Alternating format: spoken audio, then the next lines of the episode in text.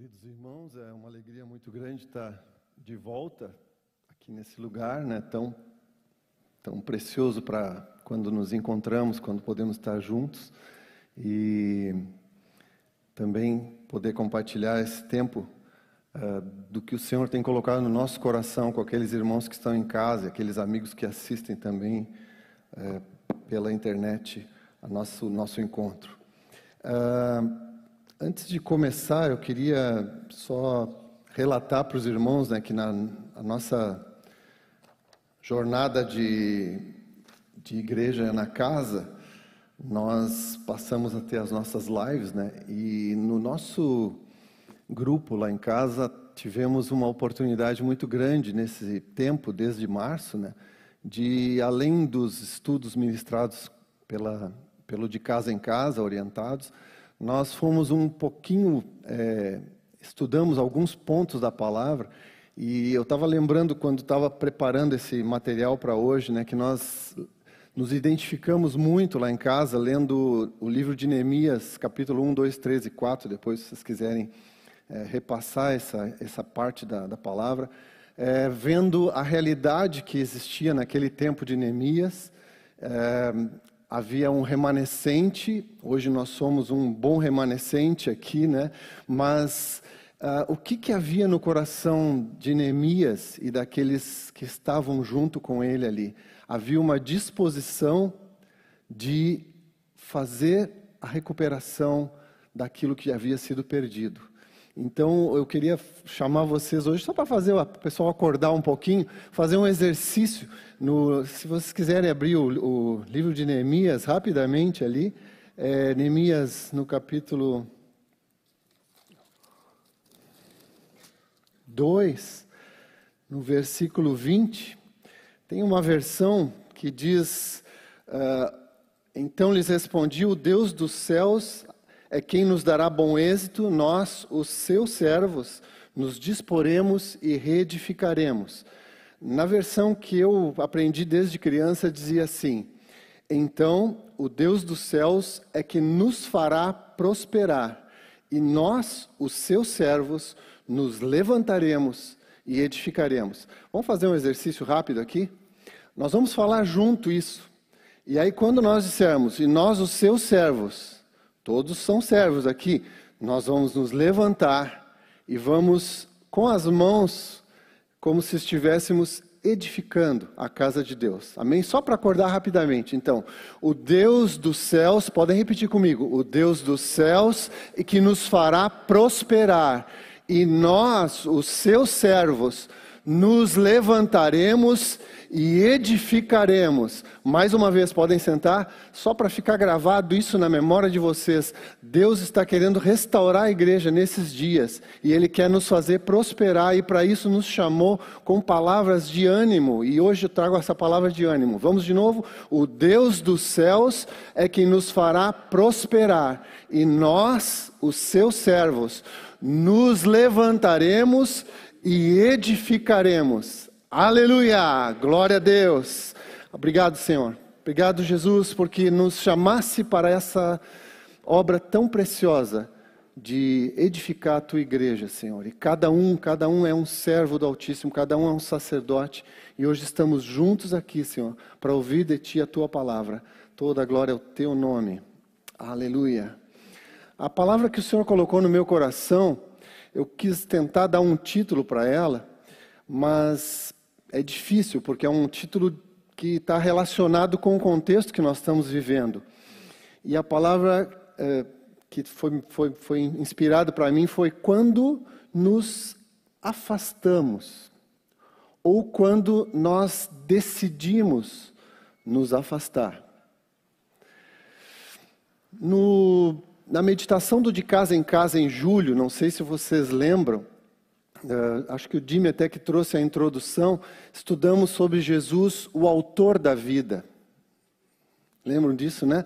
E me lembro que em casa, no, os irmãos que fazem parte do grupo que estão aqui vão lembrar disso, a gente compartilhou a importância uh, de enxergarmos a Jesus como a fonte da nossa vida a essência da nossa vida, a, tudo que precisamos, tudo que necessitamos hoje para viver, é, em, todos os sentidos, nós precisamos estar ligados à fonte.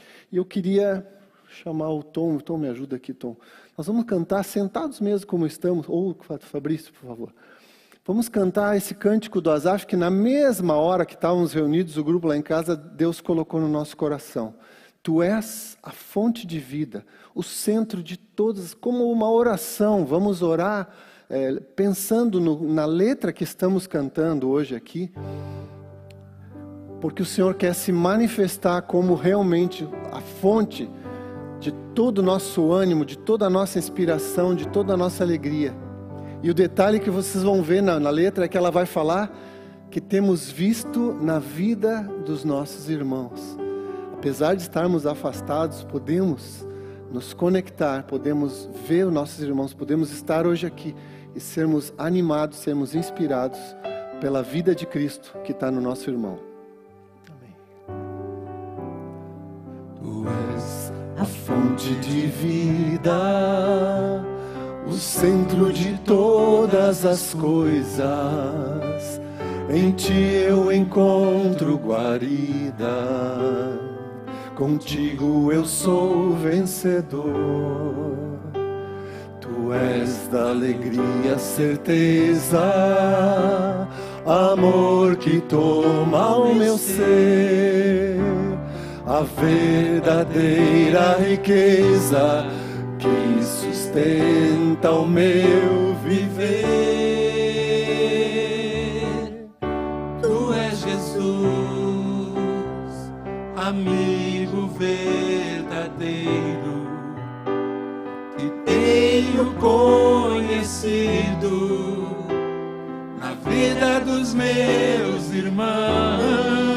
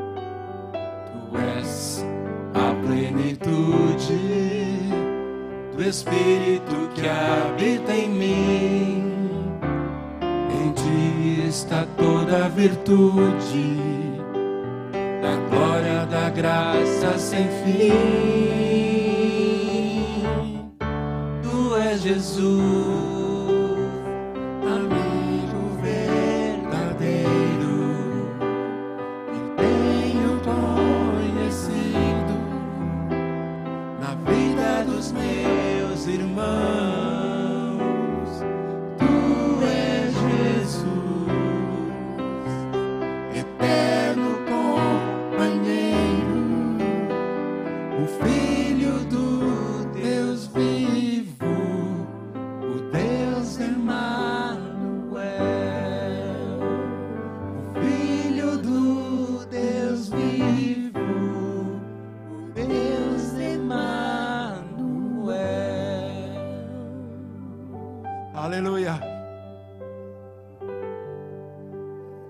Parar por aqui, nós já estamos cheios da presença dele, né? Mas Deus quer nos falar mais um pouquinho.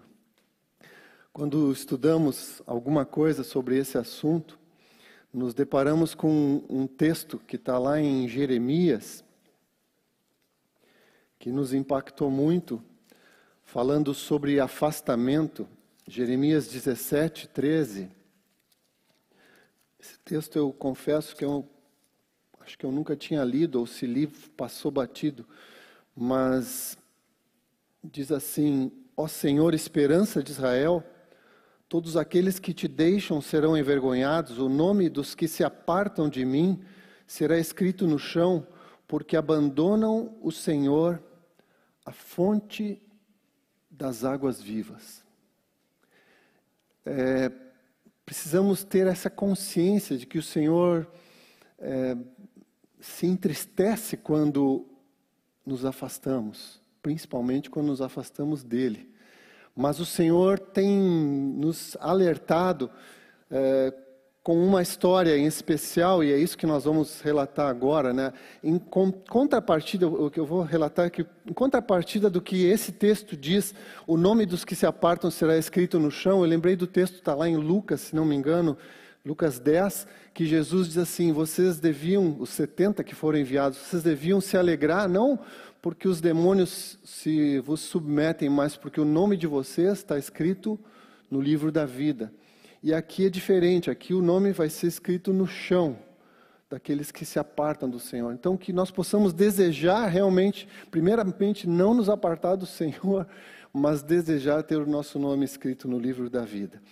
Ah, o texto base realmente para a nossa meditação hoje está lá em Gênesis 38 e Lucas 15, mas vamos primeiro ver Gênesis 38.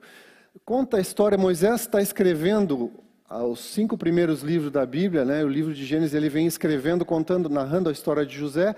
Chega no capítulo 38, ele para, faz um, um, um capítulo somente para narrar a história de Judá. E depois segue continuando no 39, contando a história de José. Mas por que é importante vermos, pararmos para ver também a história de Judá? capítulo 38, versículo 1 diz: Aconteceu por esse tempo que Judá se apartou dos seus irmãos. E está aí a chave de todo o desastre que, que acontece nesse capítulo, nesse segmento, nessa parte da vida de Judá. A história diz que Judá separou da sua família, se casou com a filha de um cananeu, teve três filhos, eh, os filhos cresceram, o primeiro filho casou, depois vocês podem ler com calma, não, nós não temos muito tempo hoje para é, mastigar tão bem essa, essa ministração, mas depois vocês podem ler em casa, todo o capítulo 38. E acontece o quê? Que Deus não se agrada dessa família e os filhos nascem longe de temor, de ter temor de Deus, e por serem maus, o primeiro filho casa e ele era mau perante o Senhor, e Deus literalmente diz que Deus o matou. Capítulo 38, versículo 7: Er, o primogênito, era perverso perante o Senhor, pelo que o Senhor o fez morrer. Naquela época existia a lei do levirato, o segundo filho casa com a esposa para gerar descendência, o segundo filho casou com a Tamar, não quis gerar descendência, isso era mal perante os olhos do Senhor, o Senhor também o faz morrer. O terceiro filho era muito jovem, o próprio Judá decidiu, não, esse não vai casar agora, né? E aí aconteceu uma série de coisas, o Judá fica viúvo, e aí ele depois vai até a cidade onde estava morando a Tamar, e a Tamar se veste de prostituta e tal, e acaba acontecendo um, um desastre aí, mas o Judá se relaciona com a sua própria nora, e é, ele pede Aliás, ela pede para ele um reembolso, um pagamento por aquilo, e como ele não tinha na hora, ele deixa um penhor com ela. Ela mesmo sugere para ele deixar três coisas, que é o anel, um colar e um cajado. Nós falamos, cantamos aqui o cajado que traz direção, né? Quão importante a ideia de um cajado. Naquele tempo dos patriarcas, todos eles carregavam um cajado. O que, que simboliza essas três coisas? Né? O anel, a nossa identidade. Né? O colar, a nossa, que está mais em volta, mais, mais familiar nosso. Talvez a gente poderia relacionar assim, nosso colar aqui, ó, nós temos um colar que é são os nossos irmãos. E o cajado, o que é o cajado? O cajado sempre, os patriarcas marcavam o cajado, todos os feitos de Deus ficavam à vista deles para que eles não se esquecessem. Com o cajado, Moisés estende sobre o mar, abre o mar, né? Então, todos aqueles feitos de Deus para serem lembrados constantemente estavam marcados no cajado. O cajado não é só, como cantamos, para nos dar direção, mas para nos mostrar que nós temos um ministério, temos um serviço a fazer diante de Deus. Quando o Tamar pediu para Judá essas três coisas, ela estava tirando dele a identidade, a familiaridade e o ministério Três coisas que nós não podemos perder. Tudo isso decorrente porque Judá se apartou dos seus irmãos. Vamos pular agora para Lucas 15, parábola do filho pródigo. Essa é bem conhecida de todos nós. Uma situação semelhante, meio trágica, né? Um filho decide: ah, não, eu quero a minha parte da herança, e essa parábola é contada pelo próprio Senhor Jesus, né? Ele conta isso como um ensino muito prático para nós. O Moisés dizia que não é a parábola do filho pródigo, e sim do pai pródigo em amor, que se dá em amor. Né? Uh, nessa parábola, o mais moço decide pedir a sua parte da herança, se afasta da família e vive em, é, em dissolução, em, em, Como é que se diz? Até vou achar o texto aqui para usar a palavra certa.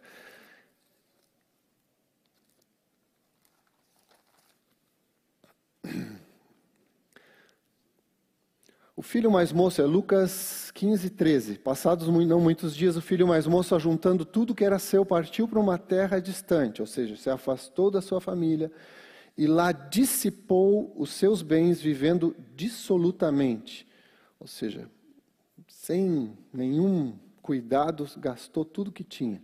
O que, que acontece? Ele vai parar lá cuidando de porcos e tendo que comer até a comida dos porcos, e aí ele se lembra que na casa do pai dele tinha os empregados que comiam de uma mesa farta.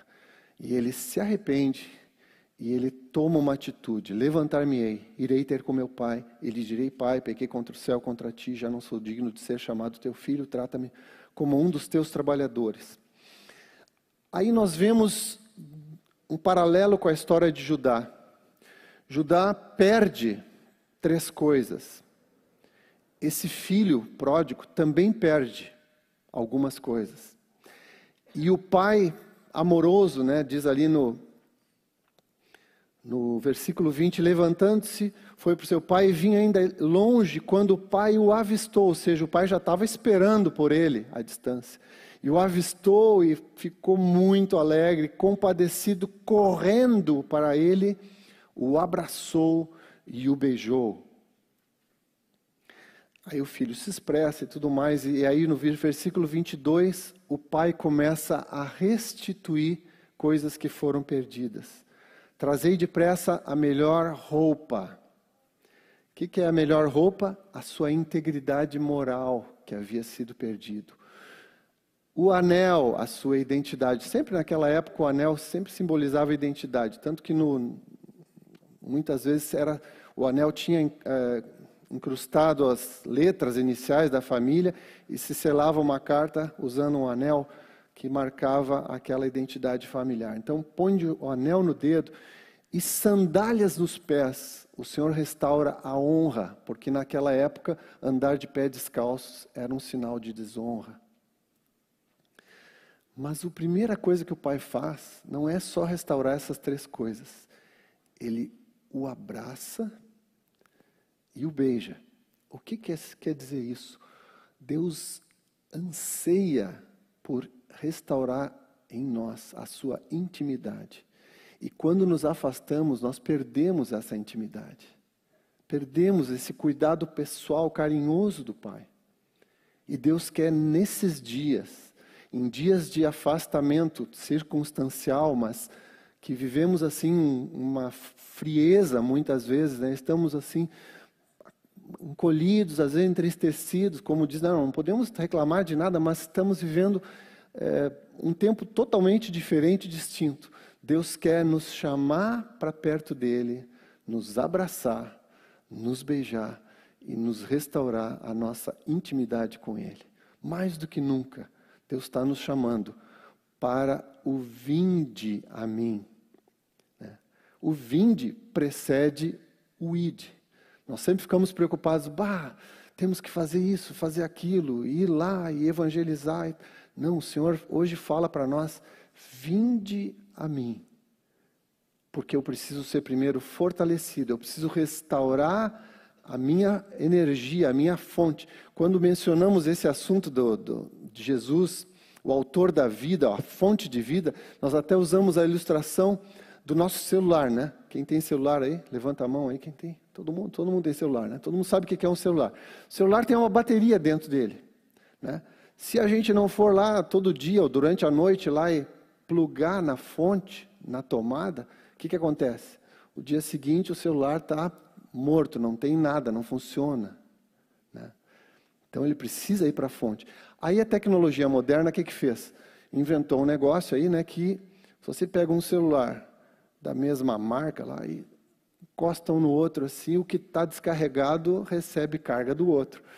Parecido com nós aqui no corpo de Cristo. Né? A gente está meio com a pilha baixa, encosta o irmão ali e vem, vamos junto. E você, opa, vamos junto de novo. Assim Deus faz. Só que se esses dois não se ligarem à fonte, tampouco eles vão permanecer. Nós precisamos estar ligados à fonte. Jesus é a nossa fonte, é a fonte de vida. Então, que nós possamos nesses dias lembrar o que, que o Senhor tem nos dito, de que Ele é o autor da vida, mas Ele é a fonte da nossa vida. E nós não podemos deixar de buscar o Senhor, a nossa fonte. É, com muita graça também, Ion, há uns meses atrás, trouxe uma palavra, e eu quero relembrar o o versículo que ele leu, que está lá em Hebreus 10, 10, 22, diz assim: aproximemo-nos com sincero coração, em plena certeza de fé, tendo o coração purificado de má consciência e lavado o corpo com água pura. Guardemos firme a confissão da nossa esperança, sem vacilar, pois quem fez a promessa, ele é fiel. Consideremos-nos também uns aos outros para nos estimularmos ao amor e às boas obras, e não deixemos de congregar-nos. Glória a Deus, podemos hoje estar juntos aqui, não podemos deixar de nos congregar.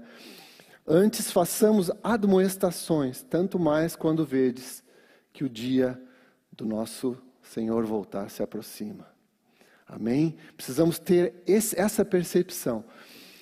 Uh, Para finalizar, eu não quero ir muito longe, mas Deus coloca três perguntas diretas ao homem e sempre que o Senhor teve sobre a terra andando aqui, ele ensinava os discípulos usando perguntas. E os que estão comigo lá em casa já sabem essas três perguntas, porque a gente faz seguidamente, repete, para que eles se lembrem disso.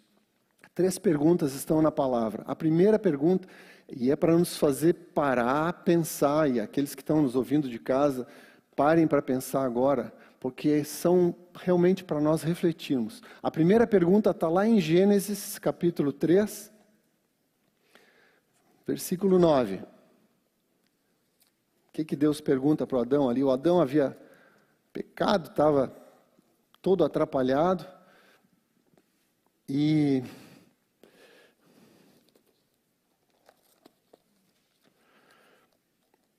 Chamou o Senhor Deus ao homem e lhe perguntou: Onde estás? Eu pergunto assim: será que Deus queria saber a localização geográfica do Adão naquele momento?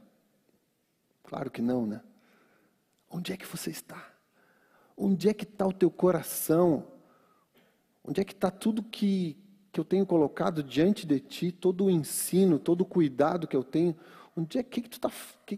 Onde é que tu está pensando que você está, né? acha que pode se esconder, está se escondendo, né? Deus nos chama hoje para parar e pensar: onde nós estamos? Onde está alicerçada a nossa vida? Será que não perdemos a nossa identidade a ponto de, bah, já nem sei mais quem eu sou? Né? Precisamos parar e realmente assumir. Deus nos chamou, nos comprou, nos separou para uma grande obra que Ele tem preparado para cada um de nós. E precisamos estar nele, firmemente alicerçados nele. Segunda pergunta, essa é a primeira, Deus faz uma vez. A segunda, Deus faz duas vezes. Está lá em 1 Reis 19, 9.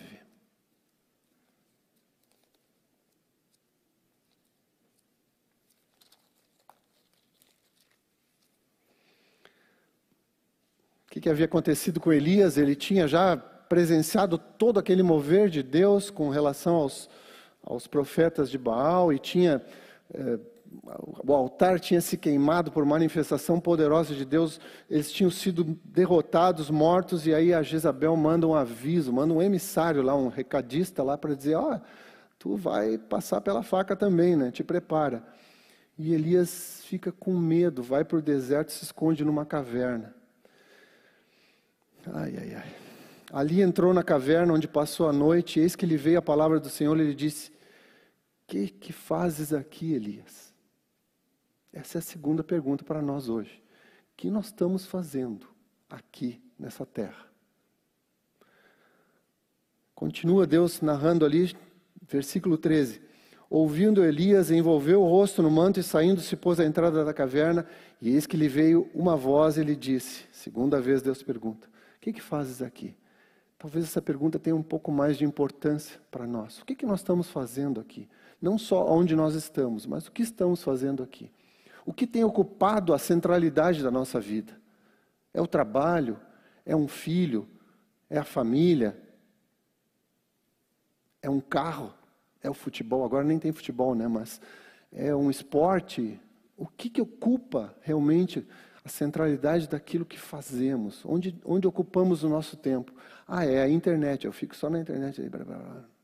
Entende? Deus nos chama para parar e pensar: o que, que estamos fazendo? Terceira pergunta, para encerrar. Está lá em João, Jesus pessoalmente pergunta para um dos discípulos, João 21. Depois de terem comido, 21, 15. Depois de terem comido, perguntou Jesus a Simão Pedro: Simão, filho de João, ama, amas-me mais do que esses outros? E ele respondeu: Sim, Senhor, tu sabes que eu te amo. E ele lhe disse: Apacenta os meus cordeiros. Tornou a perguntar-lhe pela segunda vez: Simão, filho de João, tu me amas? E ele respondeu: Sim, Senhor, tu sabes que eu te amo. Então disse-lhe Jesus: Pastoreia as minhas ovelhas. Pela terceira vez, Jesus lhe perguntou: Simão, filho de João, tu me amas? Pedro entristeceu-se por ele ter lhe dito pela terceira vez: Tu me amas? E respondeu: Senhor, tu sabes todas as coisas. Tu sabes que eu te amo. E Jesus lhe disse: Apacenta as minhas ovelhas. Três vezes o Senhor pergunta. Talvez essa seja a pergunta mais importante, porque ela é repetida três vezes para nós hoje. Nós o amamos, porque só tem uma maneira de nós cumprirmos o propósito, o chamado, toda a obra que Deus colocou para que cada um de nós possa fazer parte nessa terra, é se nós o amamos. Por isso, queridos, nunca, nunca, nunca se distancie nem dos seus irmãos, nem da sua família, muito menos da fonte eterna. Eu queria chamar o Tom e Carmélia, vamos cantar de novo esse cântico tão precioso do Azaf. Tu és a fonte de vida. Que a fonte possa jorrar, em fazer jorrar em nós um rio de água viva, que essa fonte produza em nós a vida abundante que Deus tem para nós. Amém? Aleluia.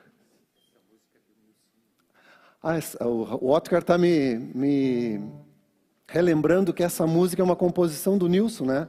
Exatamente. Aleluia. Oh, Jesus. Podemos fechar nossos olhos, queridos? Acho que a gente conhece a letra. Vamos meditar no que ouvimos cantando. Tu és a fonte de vida. Tu és a fonte de vida, o centro de todas as coisas. Em ti eu encontro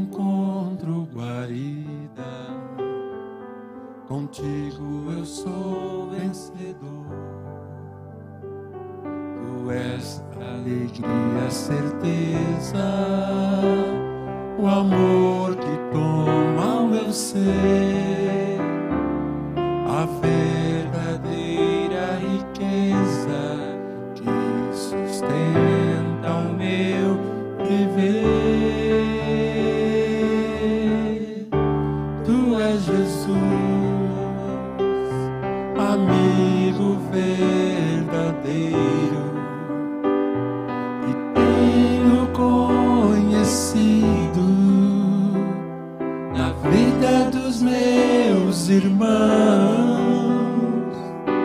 Tu és Jesus,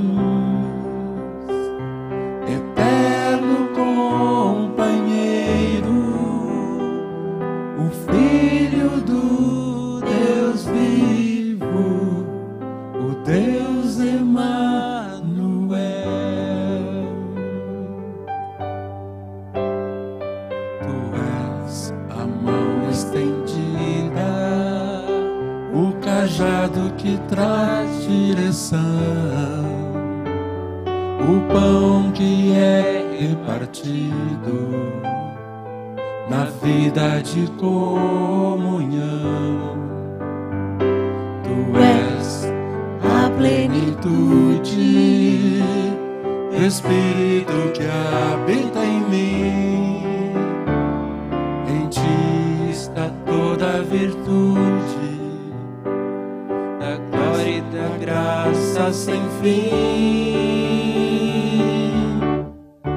Tu és Jesus,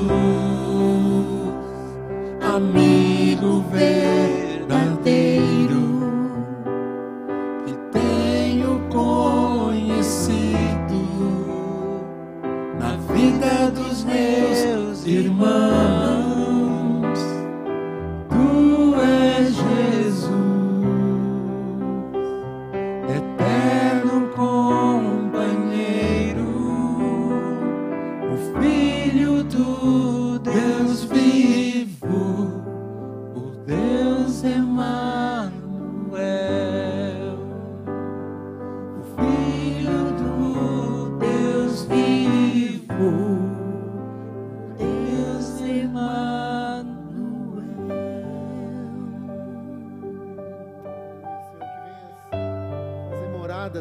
nosso coração e nós possamos realmente lançar toda a nossa vida, nossos pés em Ti, que és a rocha eterna.